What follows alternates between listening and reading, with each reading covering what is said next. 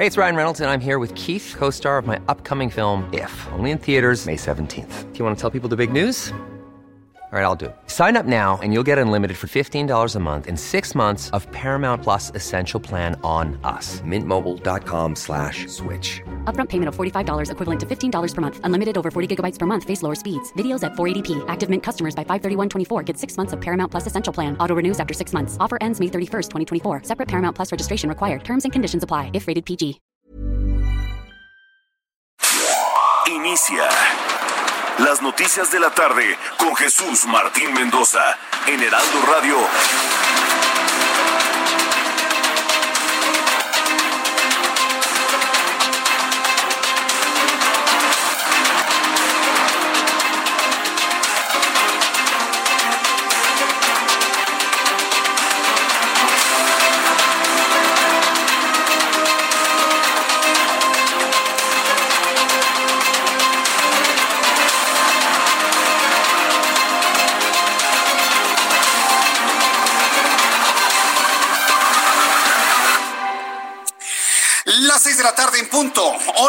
Centro de la República Mexicana. Me da mucho gusto saludarle. Soy Jesús Martín Mendoza a través de una gran red de emisoras del Heraldo Radio. Escuche usted el Heraldo Radio y este es el programa vespertino de noticias con la información que a usted le gusta escuchar y como le gusta escucharla. Sea usted bienvenido. Estamos listos para informarle todo lo que ocurre en México y en el mundo. Súbale el volumen a su radio, que hoy es una tarde verdaderamente intensa de noticias. En primer lugar, le informo que la unidad de inteligencia financiera de Hacienda anunció que está investigando los contratos que realizó la administración anterior en el sector salud y ya se han presentado algunas denuncias ante la Fiscalía General de la República. Señaló que José Narro no está siendo investigado quien fue el secretario de salud y es que andan buscando de qué manera revertir todo el escándalo Bartlett. ¿Por qué le digo del escandalito Bartlett y de este acto total de corrupción, de información privilegiada y de, de, tráfico de influencia? Bueno, porque resulta que hoy el Instituto Mexicano del Seguro Social levantó un acta de rechazo y va a devolver los 20 ventiladores que le compró a Manuel Bartlett Jr. Entonces imagínense, está regresando el Seguro Social los ventiladores que vendió en más de un millón y medio de pesos, cuando esas cosas no costaban ni 300 mil pesos, porque resulta que no tenían eh, los implementos necesarios, una pantalla táctil que estuviera llevando el seguimiento del estado de salud del enfermo. Entonces, pues mire, el Seguro Social buscó la forma, seguramente por instrucciones del presidente, yo no tengo la menor duda, buscó el mecanismo para dar marcha atrás a esta venta de ventiladores que estaba haciendo el hijo de Manuel Bartlett al Instituto Mexicano del Seguro Social en un acto por demás inmoral un acto totalmente inmoral, poco ético, sobre todo de decirle al hijo, oye hijo, véndele al Seguro Social, yo tengo información de que necesitan ventiladores, sí papá, y entonces con información privilegiada hacer esto. Le encontraron el modo, aunque le voy a decir una cosa, ¿eh? mexicanos contra la corrupción están sorprendidos de esta decisión que tomó el Instituto Mexicano del Seguro Social, sobre todo si tomamos en cuenta la justificación que hizo la representante, la delegada del Seguro Social en Hidalgo y la propia justificación que hizo en su momento Zoé Robledo. No habrá compra a los Bartlett de ventiladores por parte del Seguro Social. Y también le voy a informar más adelante aquí en el Heraldo Radio con detalle que el gobierno federal presentó el plan para la nueva normalidad, así le llaman, el secretario de Salud, como normalmente está algo distraído, Jorge Alcocer, siempre está distraído, lo calificó como la nueva mortalidad. Increíble. Pero así estaba yo creo que más que dormidito, pues era muy temprano para él y habla y se avienta un choro mareador que nadie le entendió y luego habla de la nueva mortalidad, nueva normalidad con la que busca reactivar las actividades económicas y sociales. Comenzará en los municipios de La Esperanza, así les llaman, zonas donde no se han registrado contagios mismos que no tiene carácter de obligatorio. Le voy a presentar lo que comentó el presidente de la República sobre este, entre comillas, plan. Sí hay una autoridad municipal, estatal, que de acuerdo a las características propias de cada región, de cada estado, decide que no va a acatar este plan, no habrá controversia. Esa es la noticia del día de hoy. Esa es la noticia del día de hoy. Que el plan que presenta el presidente de la República es completamente voluntario. Matiza el presidente su llamado a normalizar las actividades. Pues claro, es lógico, es obvio. Estamos viendo allá en Europa cómo está rebrotando el coronavirus en diversas ciudades de países europeos. Ya escuchábamos hace unos instantes con Javier Solórzano y su invitado el día de hoy, cómo ha repuntado en Suecia la cantidad de enfermos por coronavirus y la cantidad de muertos en un país de 5 millones nada más. Tenemos la evidencia de los gobernadores que se han levantado, han levantado la voz y han dicho nosotros no vamos a regresar a ninguna normalidad ni a los niños a la escuela porque estamos en el incremento de la pandemia. ¿Qué hace López Obrador el día de hoy? Los acuerdos obtenidos en el Consejo de Salubridad General ayer, hoy los menciona en la mañana como optativos, como voluntarios. Entonces, pues el asunto se acabó. No hay más discusión. Seguimos en la cuarentena, seguimos en el resguardo y así lo vamos a seguir planteando aquí y en cualquier otro lado. Entonces, esto fue lo que planteó el presidente de la República. Todo esto que dijo el día de hoy y le informé ayer es completamente voluntario.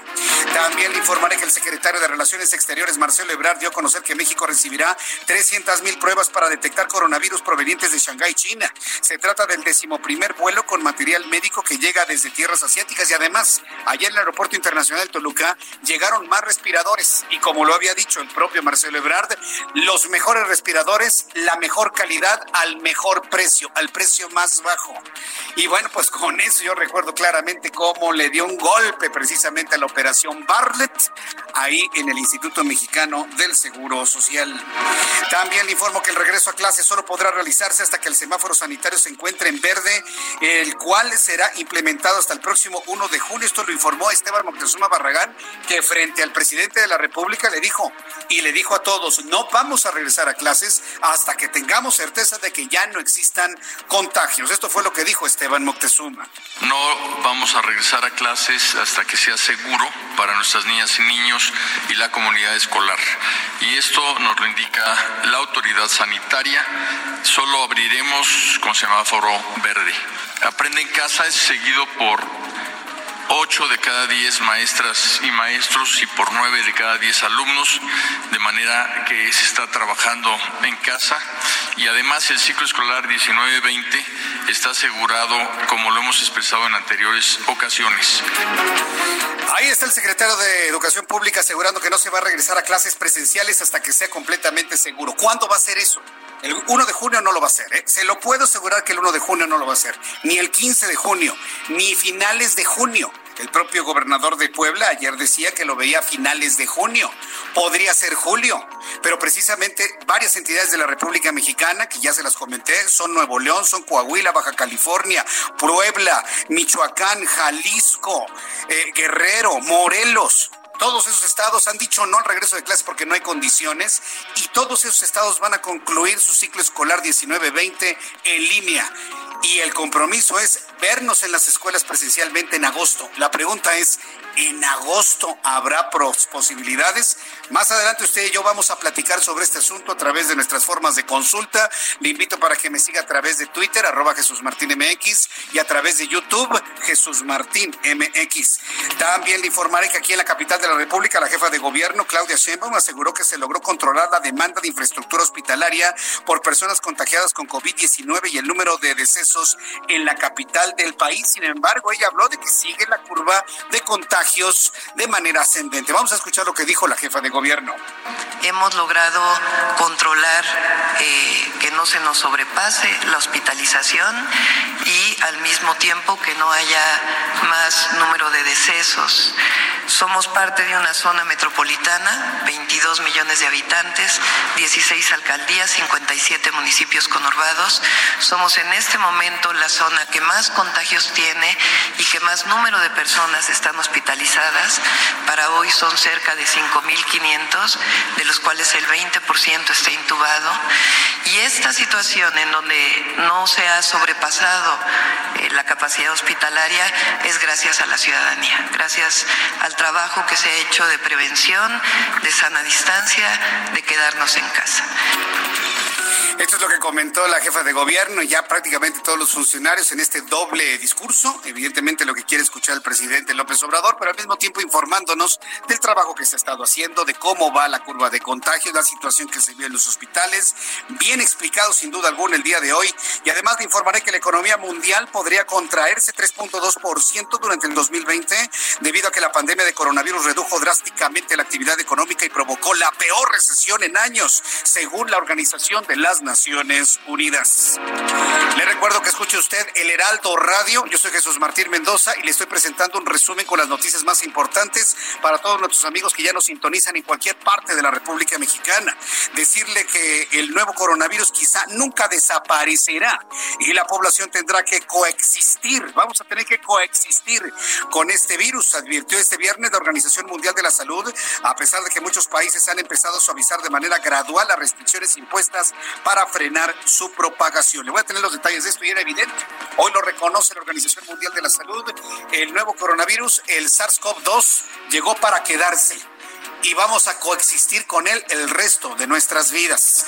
Y le informo que desde la Organización para la Cooperación y el Desarrollo Económico se advirtió que la economía de México y la economía mundial no se habían recuperado de la crisis del 2008 y ahora enfrentan una situación 10 veces, 10 veces más complicada en la economía de nuestro país. El reloj marca las 6 de la tarde con 10 minutos. Vamos a hacer una revisión de las noticias de las entidades de la República. Amigos en todo el país, recuerde que el Heraldo Radio llega a todos los rincones de la República Mexicana y empezamos con Puebla. Nuestra corresponsal Claudia Espinosa, quien nos tiene actualización de los dichos del gobernador Luis Miguel Barbosa. Adelante, Claudia Espinosa.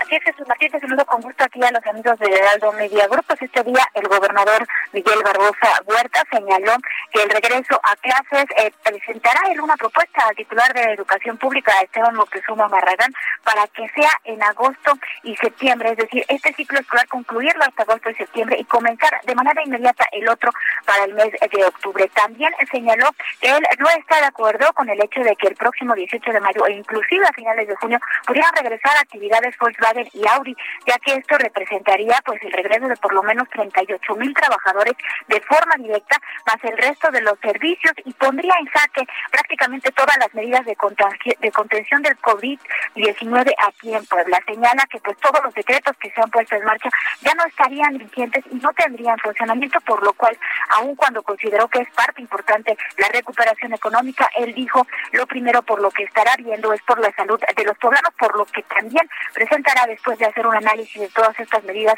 dadas a conocer por el gobierno federal, su opinión por escrito para pues evitar ante todo que la cifra de contagios siga creciendo en Puebla, que ya llegó este día más de 1.180 casos. Es el reporte desde esta entidad.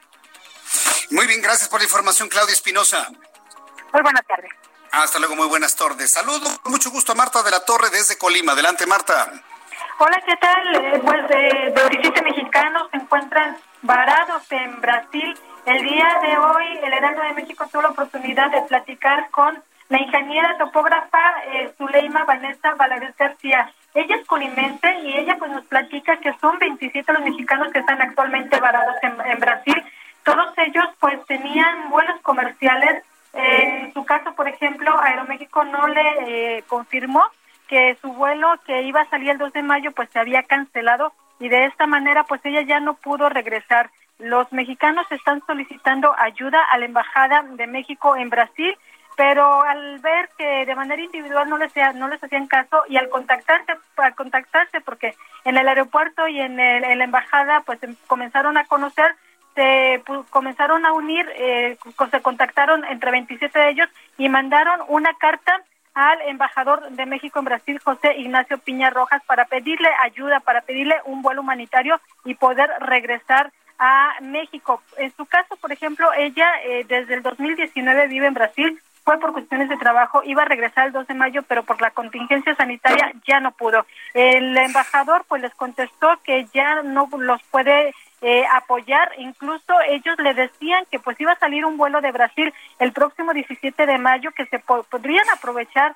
ahora sí que la vuelta para que eh, contactaran a la embajada, contactaran a los gobiernos México y Brasil y se diera esta circunstancia. Al respecto, la embajada les dijo que este vuelo pues es eh, contratado por Brasil solamente para transportar a brasileños eh, de México a Brasil y bueno, la embajada de Costa Rica eh, estará aprovechando el vuelo de regreso para enviar a sus ciudadanos precisamente a San José de Costa Rica y les indicó que su única salida de ese país pues es solamente que esperen a que se reanuden los vuelos comerciales en junio próximo. Ellos pues saben que van a pasar mucho tiempo, que pueden pasar muchas cosas y podrían no regresar y por eso piden el apoyo del gobierno mexicano, Jesús Martín. correcto. Bueno, pues este, gracias por la información. Marta de la Torre, estaremos muy atentos de lo que confirme o responda la Secretaría de Relaciones Exteriores. Muchas gracias, Marta. Gracias, buenas tardes. Hasta luego, buenas tardes. Y con lo grave que está la situación en Brasil, ¿eh? con la cantidad de contagiados y de fallecidos en Brasil y la forma que ha tomado fuerza el coronavirus allá en Brasil, está muy complicada la situación para los mexicanos varados allá. Carlos Juárez es nuestro corresponsal en Tamaulipas. Adelante, Carlos. Hola, ¿qué tal, Jesús Martín? Un gusto saludarte a ti y a todo tu auditorio. Te comento que ante esta situación de la crisis económica que se llega eh, a registrar por el coronavirus, el gobierno de Tamaulipas, a través de la Secretaría de Bienestar Social, estará entregando cerca de un millón de apoyos alimentarios. Así lo confirmó este día el titular de esta dependencia, Rómulo Garza Martínez. Cada mes, dijo, se han venido repartiendo un promedio de 300 mil despensas, de las cuales cabe señalar el 35% se han distribuido en los municipios de la zona sur de Tamaulipas. Estos mismos apoyos están siendo repartidos a las familias más vulnerables, a las que además de tener un problema económico, se están viendo severamente afectadas por la situación que se vive actualmente por el COVID-19. Esa es la información desde Tamaulipas. Información, Carlos Juárez. Estamos al pendiente de los detalles. Buenas tardes. Que te vaya muy bien, hasta luego. Al ratito los detalles con Carlos Juárez. Bueno, pues así están las entidades de la República Mexicana y más adelante le voy a informar cómo Nayarit se suma a la lista de las entidades que no regresan sus niños a la escuela porque no hay condiciones para hacerlo. Hoy Andrés Manuel López Obrador, si usted no lo escuchó, presentó un plan de normalización o la nueva normalidad hay quien le llama nueva mortalidad, pero la nueva normalidad, y dice que es voluntaria. Bueno, pues entonces ya en el momento que dice que es voluntaria, pues entonces no tiene ningún, ningún sentido. Son las seis de la tarde con 16 minutos. Vamos a saludar a nuestros compañeros reporteros urbanos, periodistas especializados en información de ciudad. Saludo con gusto a mi compañero Daniel Magaña. Adelante, Daniel, te escuchamos. ¿Qué tal, Jesús Martín? Muy buenas tardes. Tenemos información vehicular de la zona de la de Ignacio Zaragoza, una tarde en la cual nos ha presentado lluvia, una tarde agradable para quien utiliza esta vía para trasladarse o abandonar la Ciudad de México a través de la autopista México-Puebla. Los carriles eh, laterales al llegar hacia pues, la zona de la incorporación de calle 7 semáforo en operación en este punto, pero bueno, pues los centrales avanzan sin ninguna complicación en dirección también hacia la zona de Santa Marta, Catitla o bien para las personas que se incorporan hacia la carretera federal hacia los Reyes La Paz. El reporte Jesús Martínez, muy buena tarde. Muchas gracias por la información, Daniel. Hasta luego. Hasta luego, que te vaya muy bien. Y saludo a Israel Lorenzana, quien también recorre el Valle de México. ¿Dónde te ubicas, Israel? Jesús Martín, muchísimas gracias. Estamos ubicados precisamente en la zona de Periférico y Conscripto. Hemos hecho un recorrido a través de la zona de Periférico procedentes de Reforma y con dirección hacia el perímetro del Estado de México. La circulación en términos generales, Jesús Martín, es aceptable. Hay algunos asentamientos en los cruces marcados con semáforo en los carriles laterales, precisamente a la altura de Ejército Nacional, pero nada para abandonar esta arteria para nuestros amigos van con dirección hacia la zona de la avenida Primero de Mayo o más adelante hacia las torres de satélite. El sentido opuesto de igual forma la circulación fluye a buena velocidad, esto con dirección hasta Reforma o más adelante para nuestros amigos van con dirección hacia Constituyentes. Estuvo cayendo una lluvia intermitente, ha cesado Jesús Martín, ha salido el sol, así que bueno, pues también se presenta una tarde agradable en este perímetro poniente de la ciudad. Aún así, hay que recomendar a nuestros amigos manejar con mucho cuidado. Jesús Martín, es la información que te tengo. Muchas gracias por la información, Israel Lorenzana. Hasta luego. Hasta lo que te vaya muy bien. Nuestros compañeros reporteros urbanos y todos nuestros corresponsales y todo el equipo de periodistas del Heraldo Media Group a través del Heraldo Radio informándole a esta hora de la tarde en este miércoles 13 de mayo. Que por cierto, como siempre, todos los días nuestro compañero Abraham Arriola nos dice lo que sucedía un día como hoy en México. Adelante, Abraham.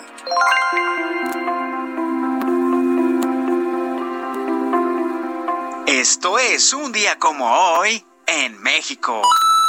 13 de mayo.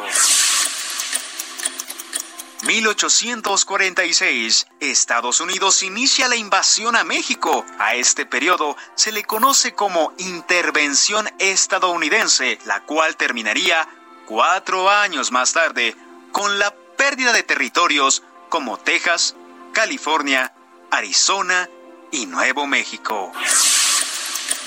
1942, un submarino alemán hunde el barco petrolero mexicano Potrero del Llano. Este hecho provocó la participación de México en la Segunda Guerra Mundial. Esto fue un día como hoy en México. Muchas gracias, Abraham Arreola, por las efemérides del día de hoy. Y vamos a revisar rápidamente cómo nos va a tratar el clima en las próximas horas. Hacemos una revisión rápida de lo que nos informa el Servicio Meteorológico Nacional el día de hoy, que bueno, pues hay que sorprendernos que ya eh, se rebasó toda expectativa de frentes fríos. Se esperaba que fueran 52 frentes fríos. Estamos ya recibiendo en la República Mexicana el número 61 de la temporada invernal. Y estamos a dos días de que inicie la temporada de ciclones tropicales en la zona del Pacífico. 15 de mayo inicia la temporada de huracanes eh, o de ciclones tropicales en el Pacífico y el próximo 1 de junio eh, arranca en la observación de estos sistemas en el área del Caribe y del Atlántico, para que usted lo tome en cuenta. Por lo pronto, el Servicio Meteorológico Nacional el día de hoy informa sobre lluvias puntuales fuertes acompañadas de descargas eléctricas, granizadas, rachas fuertes de viento con posible formación de tornados en Coahuila, Nuevo León, Tamaulipas. Hasta este momento no hemos hemos tenido noticias de un fuerte tornado en territorio nacional, pero vamos a estar muy atentos de ello con nuestros corresponsales en el norte del país. Dice el meteorológico que habrá una línea seca, una fuerte divergencia en altura, canales de baja presión, el tránsito del Frente Frío número 61, un canal de bajas presiones en el centro del país y una circulación anticiclónica que impide que sople el viento en lugares altos como el Valle de México. Tomando en cuenta todos estos elementos atmosféricos que nos da a conocer el Servicio Meteorológico Nacional, le doy a conocer también el pronóstico del tiempo para las siguientes ciudades. Amigos que nos escuchan en el Estado de México, temperatura en este momento 25 grados en la zona oriente con una mínima de 7 grados y una máxima de 27 para el día de mañana. En Guadalajara, Jalisco, qué gusto saludar a nuestros amigos en Guadalajara. ¿Qué tal Guadalajara con el tránsito, eh? No, hombre, está espectacular Guadalajara, 33 grados, calorcísimo en este momento, mínima 12, máxima 33 en Monterrey, Nuevo León. Amigos de Monterrey, en el 90.1 de FM, ¿qué tal nuestra programación del Heraldo? Eh? Yo le invito para que me escriba a través de mi cuenta de Twitter, arroba Jesús Martín MX y me comente cómo le ha ido con nuestra programación. Mínima 22, máxima 32, Tampico, Tamaulipas, mínima 27, máxima 32, Villahermosa, Tabasco, mínima 26, máxima 39 y aquí en la capital de la República Mexicana. La temperatura en este momento 23, la mínima estará en 13 y la máxima para mañana 28 grados Celsius.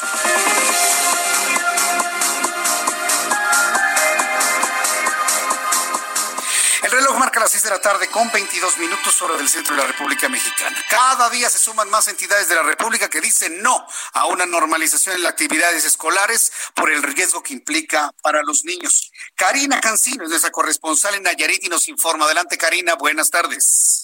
Sergio, buenas tardes, buenas tardes al auditorio. Si es que según datos del gobierno de México, ningún municipio de Nayarit está incluido en la estrategia de reapertura de actividades sociales, escolares y económicas que va a iniciar el próximo 18 de mayo, además de que la entidad está catalogada dentro de los de alta incidencia incrementar contagios por COVID-19. Hasta el día de hoy son los cinco municipios de los 20 que conforman la entidad, eh, como Aguacatlán, Amatlán de Cañas, del Nayar, Guajicor y San Pedro Lagunilla, se encuentran sin haber presentado algún contagio, pero por su cercanía con otras regiones y la alta transmisibilidad del virus, pues se van a colocar en riesgo y tampoco abrirán actividades el próximo 18 de mayo. Y en este momento, Nayarit, como en otros estados, pues se van a mantener solo las actividades esenciales. Incluso el gobernador del estado, Antonio Chavarría García, acaba de anunciar que el próximo 18 dará a conocer las actividades pues que van a, a reactivarse y también un plan para poder activar la economía en nuestra entidad.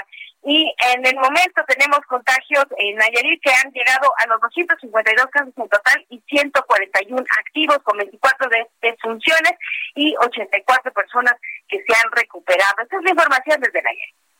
Gracias por la información. Que te vaya muy bien. Buenas tardes. Hasta luego, buenas tardes. Es nuestra corresponsal en Nayarit, en donde ningún municipio eh, reanudará actividades por la nueva normalidad. Ahí está la respuesta de los gobernadores, ahí está la respuesta de los gobernadores y me parece muy importante que lo revisemos, lo tomemos en cuenta porque eso es lo que de alguna manera están planteando. Yo quiero agradecerle mucho a nuestros amigos del público que nos escriben, que nos dan sus comentarios y mire, quiero enviar un caluroso saludo a Pamela Arbizu, quien está muy atenta de las noticias lo siguiente, y yo quiero dejar esta pregunta para que usted y yo lo pensemos.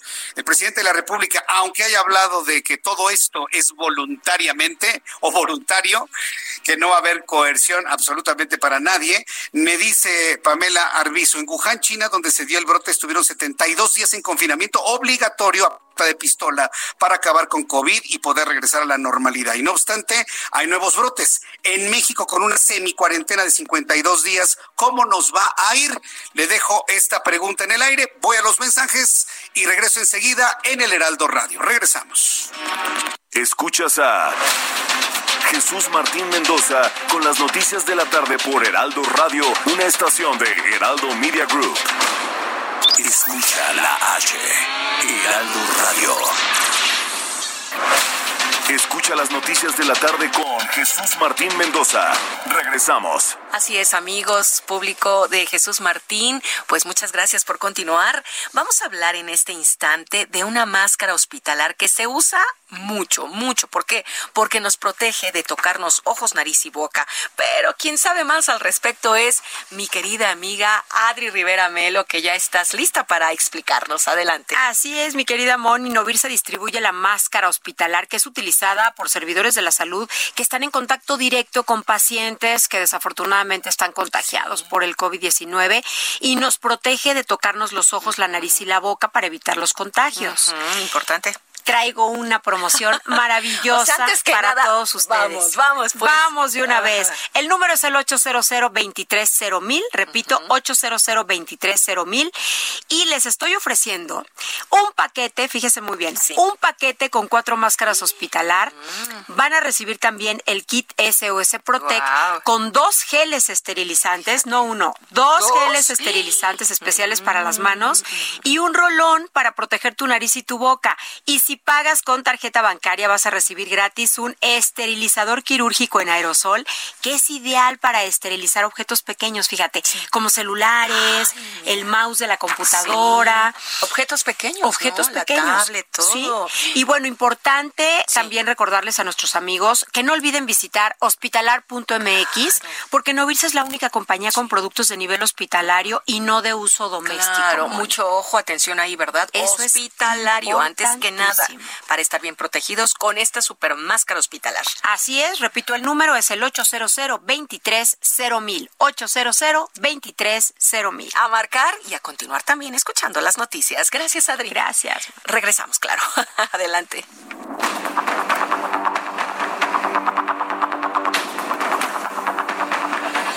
Son las seis de la tarde con 32 minutos, las seis de la tarde con 32, hora del centro de la República Mexicana. Continuamos con la información aquí en el Heraldo Radio y más adelante voy a tener la lista de las entidades de la República que han dicho no al regreso de clases. Hoy Esteban Moctezuma Barragán, secretario de Educación Pública, dijo que no se va a regresar a la normalidad, no se va a regresar a las esenciales hasta que sea completamente seguro. ¿Qué es estar completamente seguros, que ya no haya contagios, así de sencillo, para que los niños no se conviertan en portadores. Y, yo sí lo señalo porque a mí me queda claro que los menores de 15 años eh, no están reflejando la sintomatología del COVID-19 por sus condiciones físicas, sus condiciones de sistema inmunológico, pero se convierten en portadores. Si está girando el, el coronavirus los niños se convierten en portadores, llevan el virus a sus casas y se corre el enorme riesgo de que sus padres se enfermen y mueran, y sus abuelos también, sus tíos también la familia mayor en casa puede sufrir las consecuencias. Y lo vuelvo a decir porque aunque el presidente haya matizado todo lo que él quería, ah, dándolo como voluntario, le tiene que quedar muy claro al presidente de que ese es un riesgo al que va a someter, sobre todo a las entidades y a los municipios donde no había tantos contagios. Y el, el único responsable va a ser el que tome esa decisión, sin duda alguna. Bien, entonces, ¿cuándo es una fecha segura para que los niños regresen a la escuela? ¿Junio? De ninguna manera. Julio, difícilmente. Agosto, me cuesta trabajo creerlo. Pensar en septiembre pues ya nos, nos disminuyen mucho los días eh, de actividad de un ciclo escolar 2020-2021.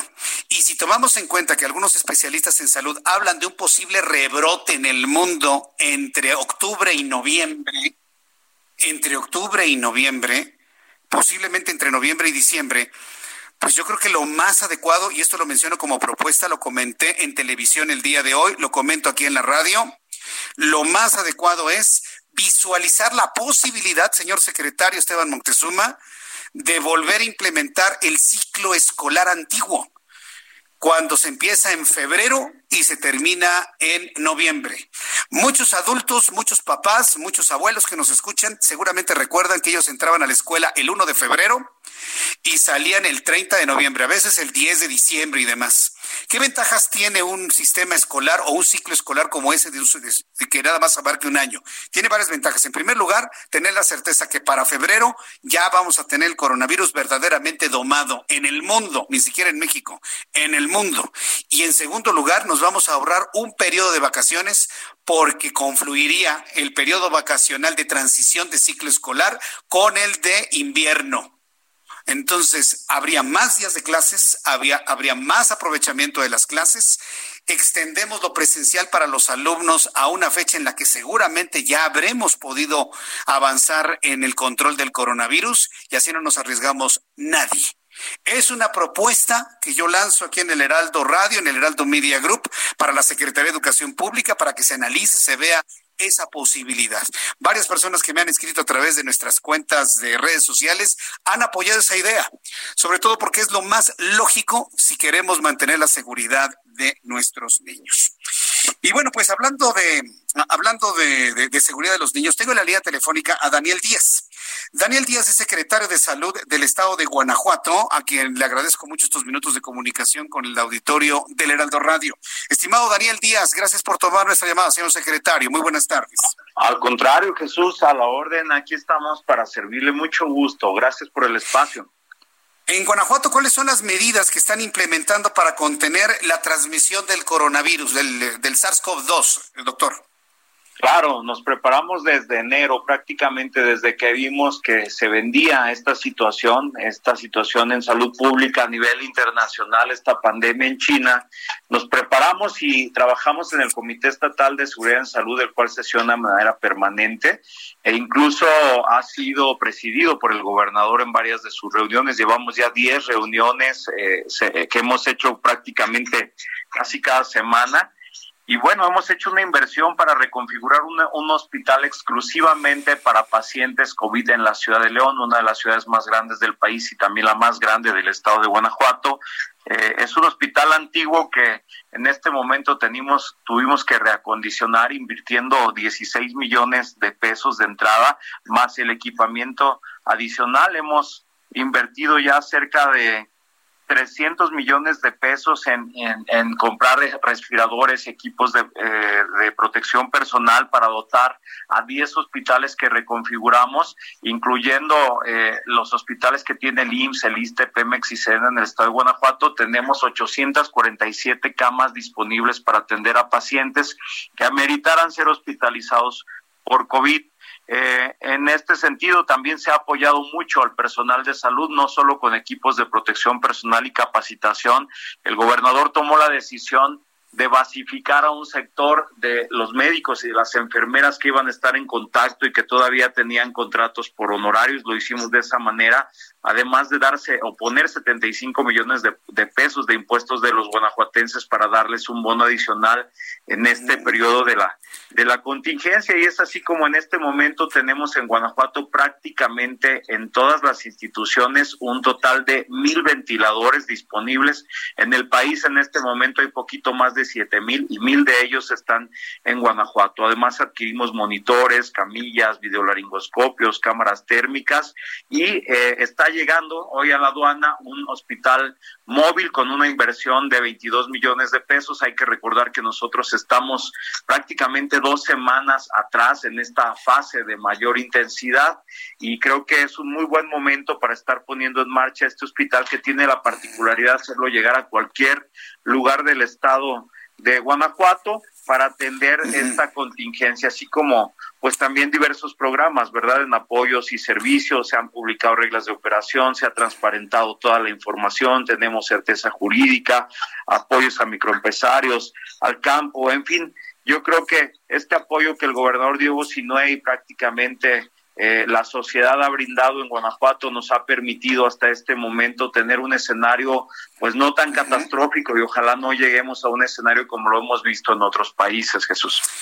Pues la verdad suena muy bien el plan y aquí cómo han fondeado todo este plan para tener todos los implementos y demás. Eh, ¿Tienen líneas presupuestales para hacerlo o, se han tenido que bajar su sueldo? Yo espero que no se hayan tenido que bajar su sueldo porque es muy justo que ustedes como servidores públicos lo conserven. Ambas cosas, ambas cosas. Por un lado, decir que el 97% del recurso hasta este momento utilizado en el estado de Guanajuato es de origen estatal. Estamos en espera todavía de que llegue el apoyo federal. No ha llegado un recurso extraordinario, así que todos estos eh, recursos que se han invertido son totalmente estatales, producto de los impuestos de los guanajuatenses. Bueno, el federal también es producto de los impuestos de los guanajuatenses que se nos regresa y es así como lo hemos hecho. Y bueno, sí, el gobernador donó su sueldo, dijo que durante el tiempo que durara la contingencia y de la misma manera todos los integrantes del gabinete donamos un mes de sueldo para apoyos sociales, para el apoyo en este bono adicional a los médicos, a las enfermeras que se están entregando ahí en la primera línea.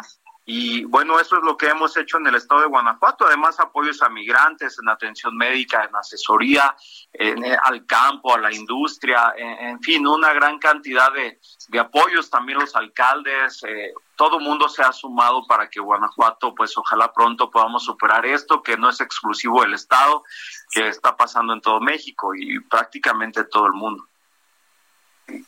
Eh, señor secretario, señor secretario, ¿para cuándo ustedes en Guanajuato y sobre todo en función del dinamismo de la población de Guanajuato, de las decisiones soberanas que ustedes van a tomar, eh, ¿para cuándo visualizan una seguridad y normalización de las condiciones de COVID-19 como para empezar paulatinamente eh, a reactivar la economía, que los niños vayan a la escuela, que vayamos a hacer compras allá en Guanajuato. ¿Para cuándo visualizan ustedes esto?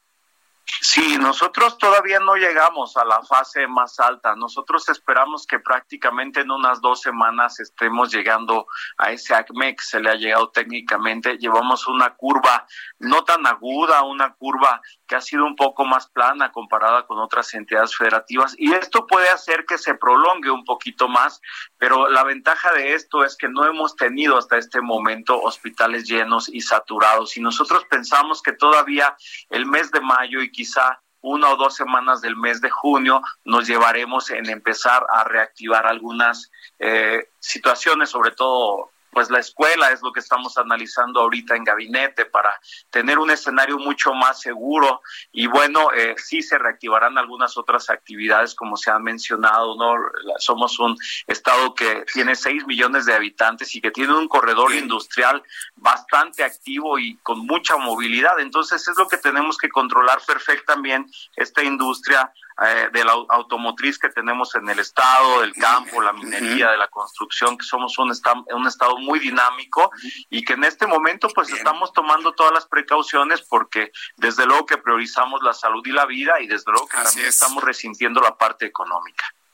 Pues yo le agradezco mucho, secretario, que me haya tomado la llamada telefónica, nos haya dado esta explicación muy integral de cómo en este momento se vive la situación en Guanajuato. Por favor, salúdeme al gobernador Diego Sinué. Vamos a seguir muy atentos de lo que sucede en Guanajuato. Gracias por su tiempo. Le envío un abrazo, secretario. Igualmente, Jesús, gracias por el espacio y siempre estaremos para servirles. Un saludo a todo el auditorio y siempre bienvenidos a nuestro estado. Esta es su casa. Muchas gracias. Gracias, que le vaya muy bien. Hasta luego. Es el secretario de Salud del estado de Guanajuato, Daniel Díaz, y bien, nos ha hecho una, una exposición, yo creo que muy clara, de cómo lo ve, ven la situación en Guanajuato. Como lo ve, Guanajuato no ve cerca ¿eh? la normalización. Vamos a privilegiar primero la vida, vamos a privilegiar primero lo importante. Guanajuato no lo ve. Yo, yo no sé de dónde saca el presidente López Obrador de que ya pasó la pandemia, porque el otro día estaba diciendo, ya pasó, ya, ya, como si ya hubiera pasado. Y pues no. Hay que consultar a los gobernadores precisamente para que nos digan cuál es la percepción que tienen. Que por cierto, más adelante voy a hablar con Alejandro Caso, quien es el director de Caudae, es esta empresa que hace estas evaluaciones y certificaciones del trabajo de los gobernadores en la República Mexicana en donde, bueno, pues vemos que en esta certificación de las labores y la certificación que dan los habitantes de cada una de las entidades a sus gobernadores, pues tenemos en primer lugar a Francisco Domínguez, el gobernador de Querétaro. Fíjese qué interesante. Hemos visto a un Francisco Domínguez que prácticamente arrancó estas evaluaciones de Caudae en el último lugar, y yo lo recuerdo claramente, en el último lugar, vio precisamente que estas evaluaciones no le estaban siendo y empezó a trabajar, a trabajar, empezó precisamente a visualizar actividades que hoy lo tienen en el primer lugar de aprobación en función de lo que dicen los queretanos. En segundo lugar, Claudia Sheinbaum, jefa de gobierno de la Ciudad de México. En tercer lugar, Miguel Riquelme, gobernador de Coahuila. En cuarto lugar, precisamente Diego Sinué, gobernador de Guanajuato. Acabamos de hablar con el secretario de Salud. Y en quinto lugar, Quirino Ordaz, el gobernador de Sinaloa. En la línea telefónica, me da mucho gusto saludar a Alejandro Caso, director de Caudae. Mi querido Alejandro, bienvenido, gusto en saludarte. Muy buenas tardes. Jesús Martín, el placer es para mí. Un gusto saludarte a ti y a todo tu público Radio Escucha. Pues qué significativo es esta evaluación, sobre todo de lo que percibe la población, porque vaya, ya esta evaluación seguramente nos está arrojando la percepción que tienen los habitantes de cada uno de los estados en función de las decisiones en torno al COVID-19 en este año 2020. Alejandro. Totalmente de acuerdo, Jesús Martín. Y me parece este, que es un buen momento de reflexión con este tipo de ejercicios. Y sobre todo porque yo lo dividiría en dos partes, Jesús Martín. El primero de ellos, lo primero de ellos que destacaría es que aquellos gobernadores que de alguna u otra manera se han adelantado al gobierno federal al anunciar acciones, al, al tomar medidas, algunas de ellas que pueden ser catalogadas este, fuertes, pero aquellos que se han adelantado al gobierno federal son aquellos que en este ejercicio muestran una mejor aprobación. Ya lo, ya lo dijiste tú, el caso de Querétaro, la misma jefa de gobierno de la Ciudad de México, que se, que se ubica en la segunda posición, y, otros mal gobernadores, son aquellos que tomaron riesgos, independientemente al inicio y a lo, en lo que llevamos de la pandemia, que decidieron tomar decisiones por encima de aquellas que el gobierno federal estaba tomando. En algunas de ellas se coordinaron, en efecto, pero otras fueron primero, como fueron, este, eh, bueno, decisiones de, suspensión de clases, de, evitar, este, eh, eh, hasta, donde se ha permitido el tránsito en, en algunas zonas, etcétera. Y por caso contrario, Jesús Martín, eh, bueno, y también en estos, en estos eh, números que tú mencionabas, en estos primeros cinco lugares, tenemos, por ejemplo, el caso que me llama mucho la atención, que es el caso del gobernador de Jalisco, Enrique Alfaro, que es un gobernador que al inicio de esta pandemia, pues tuvo una seria confrontación ahí con el gobierno federal, sobre todo en el tema esto de las pruebas eh, rápidas, eh, y la verdad es que hay que decirlo así, se ha posicionado bastante bien, siendo, siendo que es un, era un gobernador que en las anteriores mediciones no nos registraba dentro de los primeros lugares. Hoy se ubica en la décima posición, lo cual quiere decir que los, ciudadanos, que los ciudadanos ven este, positivamente el que esté defendiendo a sus ciudadanos. Y por, pues otro lado, precisamente viendo los viendo los otros lugares precisamente que nos está arrojando tu, encuesta en Caudae, pues me da gusto ver a un Mauricio Vila, que ha hecho las cosas bastante bien allá en Yucatán. Vemos, veo a Carlos Mendoza Davis de Baja California Sur, que acaba de anunciar que él no regresan sus niños a la escuela de manera presencial. Y entonces todos estos estados que de alguna manera se han mostrado más independientes son los que están de alguna manera en los primeros lugares, Alejandro. Definitivamente, es lo que, lo que comentábamos ahorita, es decir, aquellos que se han adelantado, este, son los que tienen de alguna otra manera una mejor percepción entre la ciudadanía. Y caso contrario, Jesús Martín, son aquellos gobernadores que minimizaron por eh, de alguna manera este, el tema de esta pandemia, que reaccionaron tarde o que no quisieron tomar decisiones este, diferentes o se esperaron única y exclusivamente a las indicaciones que les diera el gobierno federal, pues son aquellos eh, gobernadores que están mal evaluados. Tenemos el caso del gobernador de Tlaxcala, que está en la posición número 32, tenemos el caso de Cuauhtémoc Blanco en la posición número 31, en la posición número 30 el caso del gobernador Miguel Barbosa de Puebla, en la posición número 29, Citlagua García de Veracruz, y en la posición número 28, muy abajo, el gobernador eh, de Campeche. ¿Qué nos dice esto? Bueno, que, se han tardado en tomar esas decisiones y la gente, digamos, lo que, que, no perdona a la hora de percibir lo que sus autoridades puedan estar haciendo o dejando de hacer. Ahora bien, precisamente te iba a preguntar sobre estos dos casos. De manera concreta, el gobernador de Puebla, Miguel Barbosa, que todos conocemos su mal estado de salud, su imagen que no le ayuda, eh, bueno, muchas circunstancias de carácter político, y el gobernador Coitlagua García de Veracruz. Son dos entidades que en, las última, en la última semana, podría decirte, han dado golpes informativos y de decisiones sin duda importantes, cosa que no se ve reflejado en esta encuesta, pero tú, tú visualizas que puedan subir para la siguiente en función de que, bueno, por ejemplo, un Barbosa se ha mostrado mucho más independiente a las decisiones del presidente de la República, Andrés Manuel López Obrador. ¿Crees que ese tipo de decisiones que lo han hecho en estos últimos días se vea reflejado de alguna manera para el siguiente mes, Alejandro? Sí puede ser, sí, sí puede ser. Eh, acuérdate que y recordemos que las encuestas a fin de cuentas son fotografías en el momento mismo que se está eh, levantando estas encuestas. Me parece que el gobernador eh, de Puebla, el gobernador Miguel Barbosa, si bien en los últimos días está asumiendo una posición más crítica hacia el gobierno federal, se tardó. Y hay que recordar que al principio de esta pandemia, pues básicamente la minimizó al grado de decir, bueno, pues que, era un tema básicamente de, genética por, por, por lo cual no nos íbamos a, enfermar eh, eh, y más los, poblanos. Entonces, este, este tipo de, declaraciones, pues la gente lo, califica de una manera ruda, pero definitivamente eh, me preguntaban me preguntaban también Jesús Martín que si había por ejemplo este gobernadores que a lo mejor estaban tomando buenas decisiones. Sí pero no es suficiente. Es decir se necesitan tomar políticas eh, decisiones de política pública eh, importantes y positivas y comunicarlas e informarlas de manera positiva. Este de esa manera es como la gente entonces percibe una política pública adecuada es decir toma decisiones de, positiva, sobre todo en un momento de temor, de incertidumbre, de desconfianza, y con una buena comunicación hacia la, hacia la ciudadanía, es la fórmula para que entonces la población perciba de buena manera a sus autoridades. Bien, pues Alejandro Caso, yo agradezco mucho estos minutos de comunicación con el auditorio del Heraldo Radio. Seguiremos analizando todos los datos que arroja esta importante encuesta que hace conocer a través de nuestras páginas elaborada por Caudae y nos hablamos en la siguiente evaluación que tengas, Alejandro Caso.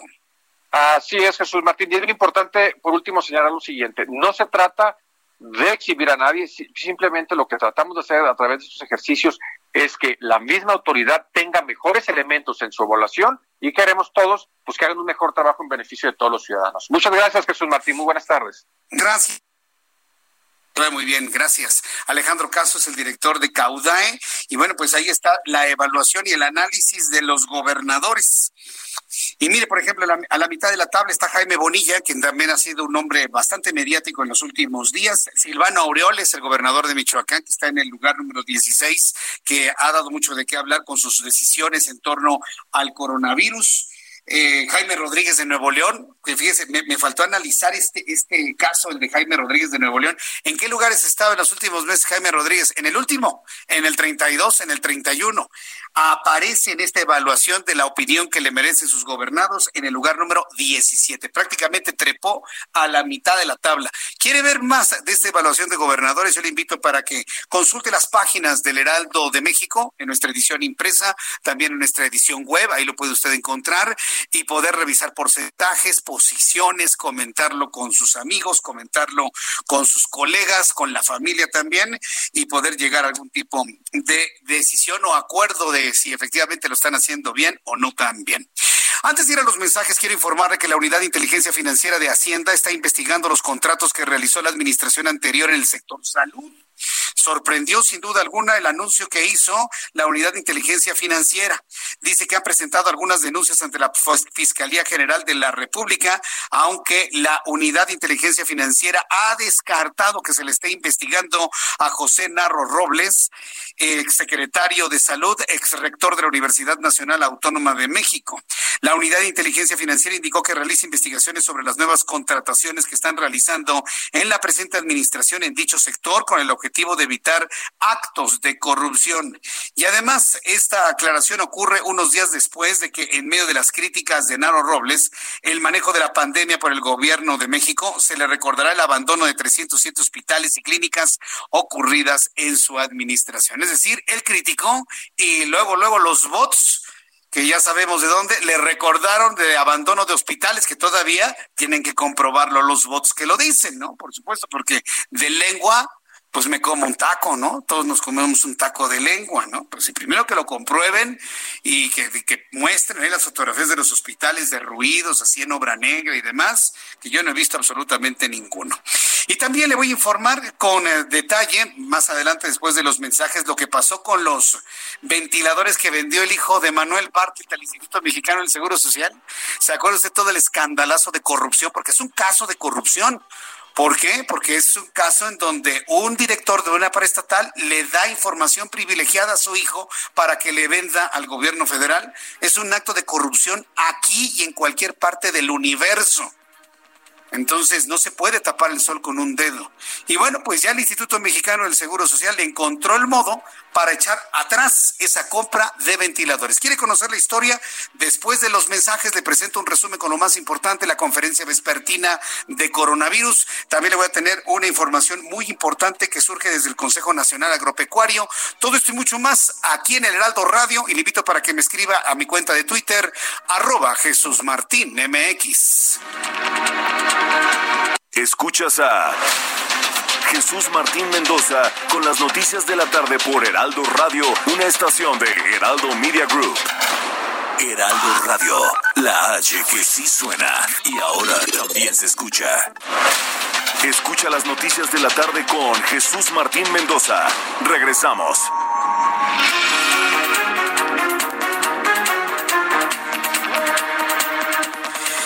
Son las siete en punto, hora del centro de la República Mexicana. Le presento un resumen con las noticias más importantes aquí en el Heraldo Radio a toda la República Mexicana. En primer lugar, le informo que el secretario de Economía y del Trabajo de Nuevo León, Roberto Rusildi, informó en rueda de prensa el plan de reactivación económica que preparó el gobierno estatal, en el que señala cómo será el regreso a la normalidad tras la pandemia del coronavirus. Eso es lo que dijo el secretario de Economía y del Trabajo de Nuevo León.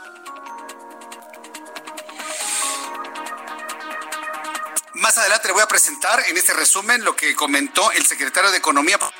Muy importante tomar en cuenta qué sentido operativos de una entidad del norte de la República Mexicana. Mientras tanto, anuncian plan de reactivación económica en Jalisco.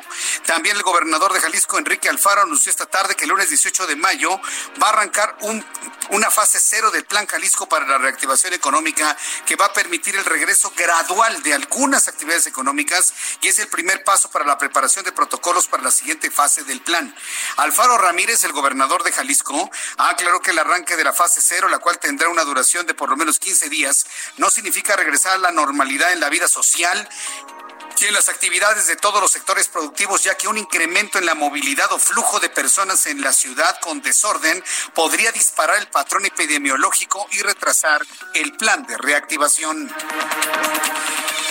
Nuevo León, como le digo, ya también se preparan para el regreso, y, pero ¿cómo lo está planteando el gobierno neoleonés? Esto es lo que informó el secretario de Economía, Roberto Rusildi. Podamos tomar uh, más actividades y salgan más personas a la calle, tenemos que seguir regresándonos a la casa y quedándonos en casa por un lado, número uno, y número dos, tenemos que mejorar las medidas de prevención del contagio de las fábricas, de las empresas, de los comercios. Eh, todo eso, si no se da, el indicador que nos va a decir si podemos seguir avanzando o si se alarga el periodo, el periodo de reactivación es el contagio. Si podemos mantener el contagio dentro de los parámetros que dijimos, entonces podremos seguir avanzando en la reactivación, si no, no avanzaremos. Bueno, pues esto fue lo que comentó el secretario de Economía. Para que vea usted, todo es mucho más matizado a lo que originalmente pretendía el Ejecutivo Federal. El gobierno de la Ciudad de México informa que analiza una propuesta para el reinicio de la Liga MX en los estadios sin público de la capital a partir del 15 de junio, exactamente tres meses después del último partido de clausura 2020. La Liga MX ha sostenido reuniones entre los dueños de los equipos para analizar escenarios probables de reanudación, pero sin dar a conocer sus conclusiones. También le informo que la Organización Mundial de la Salud advirtió que aunque es difícil predecir el coronavirus COVID-19 podría convertirse en una enfermedad endémica, es decir, que podría regresar habitualmente o en fechas fijas a los países. El director de emergencias sanitarias de la OMS, Mike Ryan, señaló que si bien es muy difícil predecir la manera en que evolucionará el virus, debemos prepararnos para coexistir con él. Vamos en este momento a escuchar la conferencia vespertina actualizando los datos del día de hoy al menos en la última, en la última semana. Si vemos la siguiente diapositiva, veremos actualización de los números, eh, la estadística en México para el día de hoy. 40.186 son los casos confirmados, pero al igual que lo referíamos en la diapositiva anterior, la epidemia activa en México es de 9.378 eh, casos confirmados, que son eh, que tienen inicio de síntomas en los últimos 14 días y por esa razón los consideramos como la epidemia activa. Son también 4.220 las defunciones que han ocurrido desde que, inició esta epidemia, desde que se presentó la primera. Así también son más de 83.000 las personas que han dado negativo a la prueba de, de SARS-CoV-2, recordando que igual el número de defunciones son defunciones confirmadas por laboratorio personas estudiadas, 148.497. Nos estamos acercando ya a las 150 mil personas estudiadas, es decir, que en algún momento fueron clasificadas como casos sospechosos de la enfermedad y por lo tanto ingresaron a un protocolo de estudio que incluye lógicamente esto fue lo que esto es lo que está comentando José Luis Salomía y la verdad la verdad yo yo lamento mucho José Luis Salomía espero que se lo comenten después que usted le dé más peso usted le esté dando más peso al dato de las pruebas que han realizado y le importe un comino el número de muertos. Porque les está importando un comino el número de muertos todos los días. Y yo entiendo que es una orden desde arriba para no eh, profundizar en el tema de personas fallecidas. Pero aquí en el Heraldo Radio y de manera específica Jesús Martín Mendoza, yo sí voy a especificar el número de fallecidos. En los datos actualizados del día de hoy, se reportan 4.220 personas muertas por coronavirus. Si tomamos en cuenta el número de muertos de ayer de 3.926, el día de hoy, en las últimas 24 horas, murieron 294 personas, es decir, 12 personas por hora.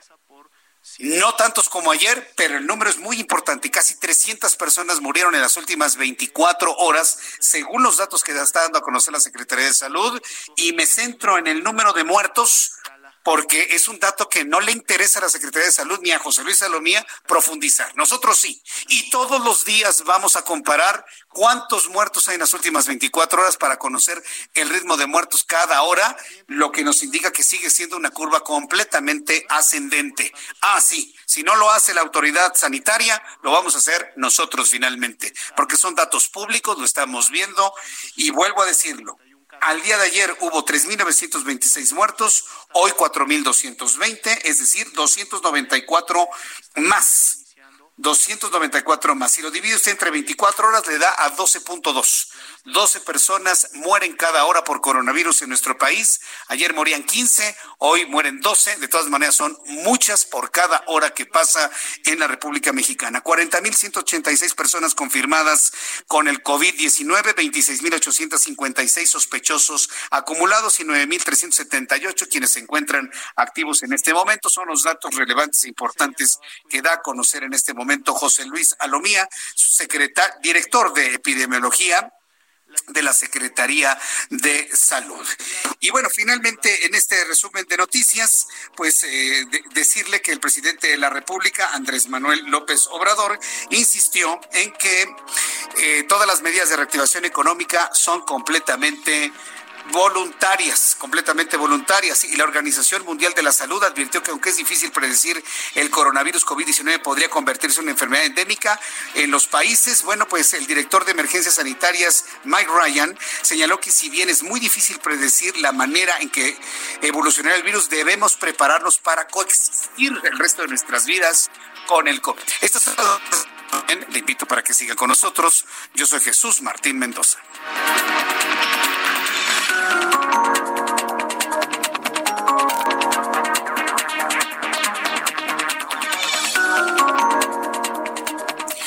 Bien, ya son las siete con siete, las siete de la noche con siete minutos, hora del centro de la República Mexicana. Más adelante, aquí en el Heraldo Radio, le voy a platicar lo que pasó en el Seguro Social de Hidalgo. ¿Qué cree que sucedió? Finalmente no aceptan los eh, ventiladores o auxiliares respiratorios que vendió el hijo de Manuel Bartlett al Seguro Social. Dieron marcha atrás, dieron marcha atrás a la compra. Y bueno, pues hasta mexicanos contra la corrupción eh, se mostraron verdaderamente sorprendidos ante esta decisión. Mire, busque, hay que ser sinceros, digo, por favor, no nos vamos a, no vamos a pecar de inocentes, ¿no?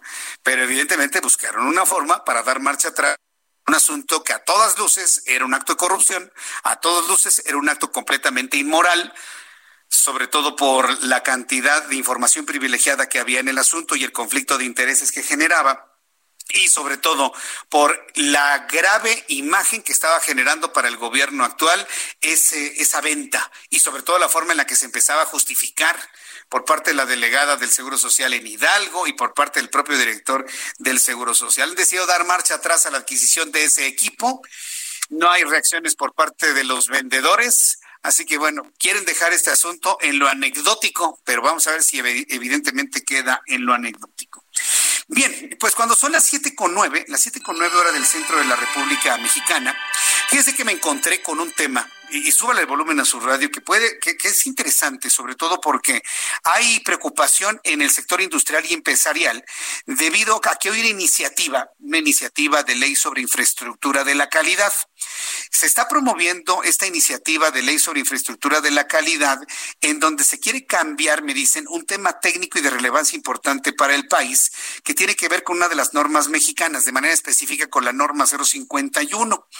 Eh, para hablar sobre esto y saber qué contempla esta norma 51 y qué es lo que se quiere cambiar, he invitado a Mauricio García, él es vicepresidente de normalización del Consejo Nacional Agropecuario, a quien yo le agradezco estos minutos de comunicación con el auditorio del Heraldo Radio. Estimado Mauricio García, bienvenido, muy buenas tardes. ¿Cómo estás, Jesús Martín? Muy buenas tardes a ti al auditorio. Muy contento de estar aquí. Gracias. Eh, pues eh, primera pregunta, ¿en qué consiste la norma número 051 y en qué consiste esta iniciativa que busca modificar la eh, base de la preocupación del sector industrial y empresarial? Mauricio García. Muchísimas gracias, Jesús Martín. Primero que nada, yo dividiría la conversación en dos cajones, muy rápido. Lo que es la preocupación industrial por la ley de infraestructura de la calidad y posteriormente la multicitada norma 051, que básicamente habla del etiquetado frontal de alimentos. En el primer cajón, que es el de la ley de infraestructura de la calidad, te diría que hay una preocupación muy grande del sector industrial, pero no solo del sector industrial, sino también de la academia, del sector de investigación y demás, porque pretende cambiar lo que ha venido rigiendo lo que es el sistema mexicano de normalización y evaluación de la conformidad, que sin querer verme muy técnico, es todo el sistema que regula las normas, las famosas NOM, y la evaluación de las mismas.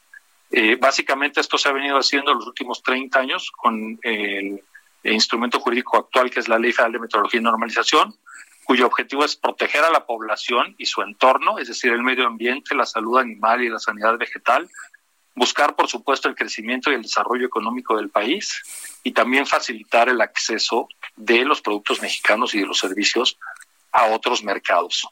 Eh, entonces, bueno, esto es es básicamente la preocupación por la parte de la ley de infraestructura de la calidad, donde probablemente me gustaría centrar mucho más la plática.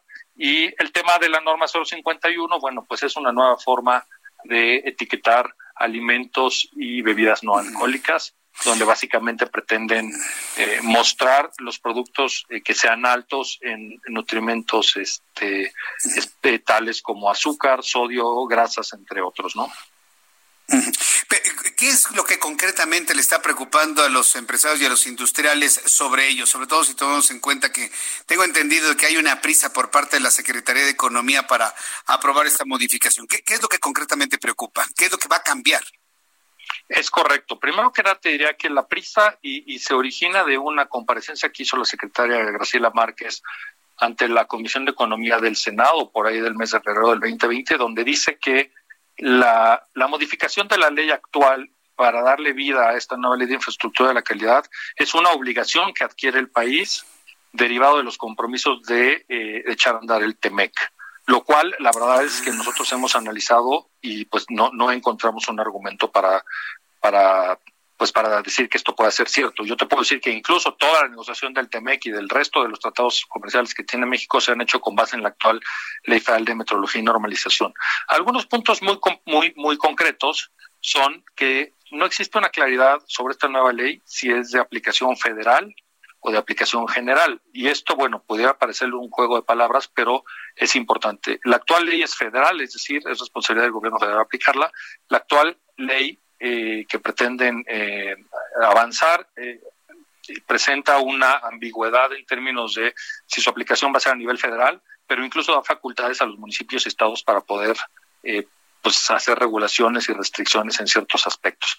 presenta claramente una invasión de competencias. Actualmente cada dependencia es la responsable de emitir normas conforme a sus facultades. La Secretaría de Salud, pues eh, emite normas en aspectos sanitarios, la Secretaría de Agricultura en, en, aspectos relevantes con la salud animal y sanidad vegetal, la Secretaría de Economía con información comercial. Esta nueva ley centra mucho del poder regulatorio solamente en la Secretaría de Economía, lo cual a todas luces hoy es contradictorio, porque estamos viendo que por decreto presidencial las dependencias cada día tienen menos recursos. Y con recursos me refiero a gente, y me refiero también a dinero.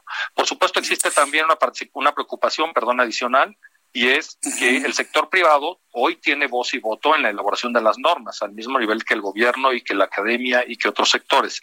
Esta nueva ley resta la posibilidad del sector privado de participar y, eh, bueno, también existen algunas otras cuestiones en, en, en torno a, a, la, a la centralización de actividades del, del Estado, ¿no? Entonces, el, el, Estado se vuelve juez y parte porque el Estado puede hacer normas, pero también puede verificarlas. Y esto en el tiempo hemos visto que se ha venido justamente descentralizando porque el gobierno cada vez tiene menos gente y menos recursos. Entonces, ha dado pie a que sea la iniciativa privada la encargada de la verificación de las normas cumpliendo estrictos requisitos, ¿no? Estos son algunos de los aspectos, vamos, que, que, que preocupan. Sí, correcto. A mí, lo que me llama poderosamente la atención es la necesidad de centralizar para acumular pues eh, decisión y poder en la Secretaría de Economía o en el presidente de la República, porque vemos que el presidente está decidiendo hasta la compra del papel higiénico ¿eh? en México. Entonces, eh, ¿ustedes visualizan que va a ser la secretaria de Economía con las limitaciones que tiene o es un asunto hecho específicamente para que el presidente tome decisión sobre esto de manera completamente centralizada, Mauricio García? Muchas gracias, Jesús Martín. Pues yo lo veo específicamente como una decisión de centralizar de la Secretaría de Economía. Y, y justamente lo preocupante es, es, esto que mencionas. Cada vez hay menos recursos, hay menos gente, hay menos dinero. Y si actualmente de, eh, ya de por sí hemos visto que ha habido reducción en inspectores y reducción en todo lo que tiene que ver con la verificación, pues centralizando actividades de otras dependencias en solo la Secretaría de Economía, pues pudiera ser peor. Pero déjame ponerte un ejemplo muy rápido del riesgo que corre el sector agropecuario. Hoy tú habrás escuchado, yo sé que tú has entrevistado a, a múltiples actores relevantes de nuestro sector, incluido nuestro presidente Bosco de la Vega, y, y una de las cifras que hoy se presumen, y, y, creo que se presumen con mucho orgullo, es la exportación de más de 40 mil millones de dólares de productos del campo, productos del campo y productos agroindustriales. Eh, ¿A qué voy con esto? Centralizar las actividades, por ejemplo, de la Secretaría de Agricultura, cuyo objetivo es vigilar el estatus sanitario de México, a través del cual podemos acceder a más de 160 países con estos 40 mil millones de dólares, pondría en riesgo que con menos dinero y menos gente pudiéramos eh, de repente importar un producto que no estuviera sujeto a verificación eh, eh, y pudiera poner en riesgo el estatus sanitario de nuestro país o traer una plaga o traer una enfermedad vegetal o una enfermedad incluso animal, ¿no? Y esto se verá, esto podría tener una repercusión, por supuesto, en la actividad agrícola y agroalimentaria de México, pero por supuesto también en que veríamos cerrados estos 170 mercados a los cuales hoy tenemos acceso, ¿no? Entonces, esto solo es por citar un ejemplo del sector agropecuario, ¿no?